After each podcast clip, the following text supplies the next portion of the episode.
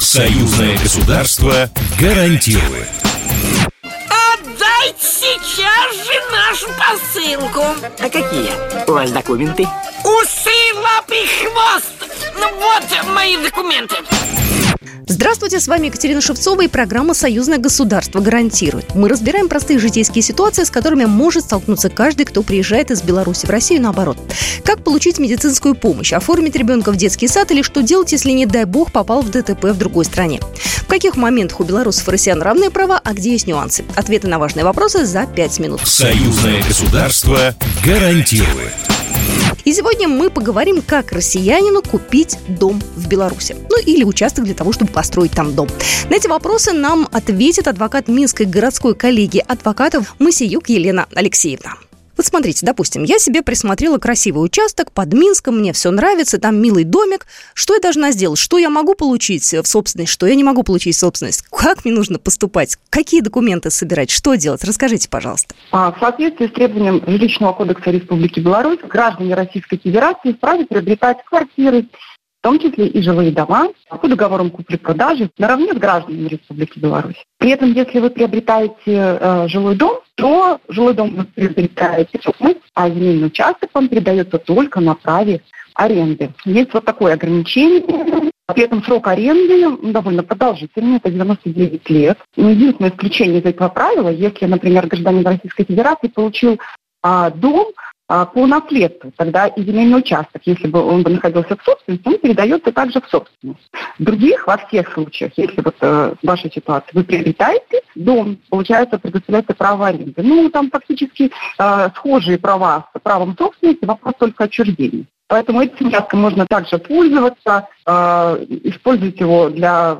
каких-то ведения какого-то хозяйства. А в Беларуси есть какие-то нюансы по поводу использования земли? Потому что я помню, мы э, обсуждали аналогичный вопрос касаемый России, да, и там есть э, куча моментов, нюансов, да, там нельзя земли для сельхозиспользования там продавать, покупать. Э, в Беларуси в этом плане любой можно участок купить или тоже какие-то есть э, нюансы? Безусловно, э, у каждого участка есть целевое назначение, которое закреплено в местном исполнительном распределительном органе. Да?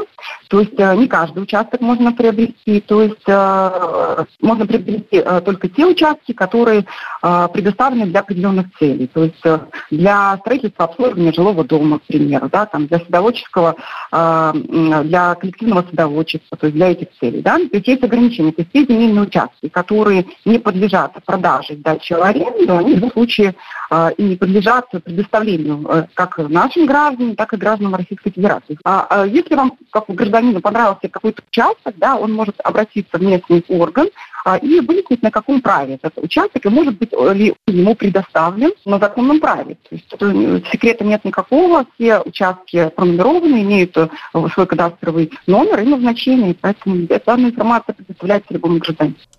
Ну и последний вопрос. Определилась я, решила, выбрала участок, накопила деньги. Как мне с этими деньгами быть? То есть взять наличные и привезти их все с собой – это не вариант, да? Там есть ограничения. То есть как это сделать тогда получается? Ну да, если вы э, будете перемещаться тем более на авиатранспорте, то э, сумма больше 10 тысяч э, долларов США подлежит э, декларированию оставшейся суммы, то есть э, будут вопросы. А вы можете, э, ну, смотря сколько стоит участок, конечно, эта сумма не маленькая будет. Можно средства с расчетного счета а, любого банка, на территории Российской Федерации и собрать такой же банк, а, который э, сотрудничает с банком, да, через банк-корреспондент.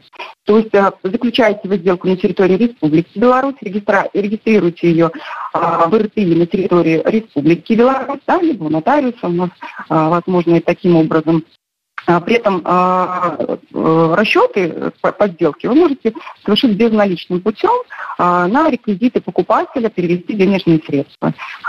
Есть там вопрос с курсами, с курсовой разницей, но здесь, наверное, проще перед э, сделкой, перед оплатой связаться с банком ну, и найти более выгодные условия, более такой банк, который отвечает интересам, ну, с учетом курсов.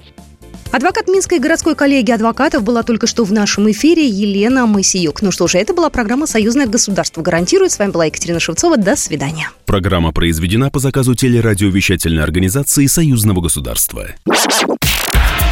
Союзное государство гарантирует.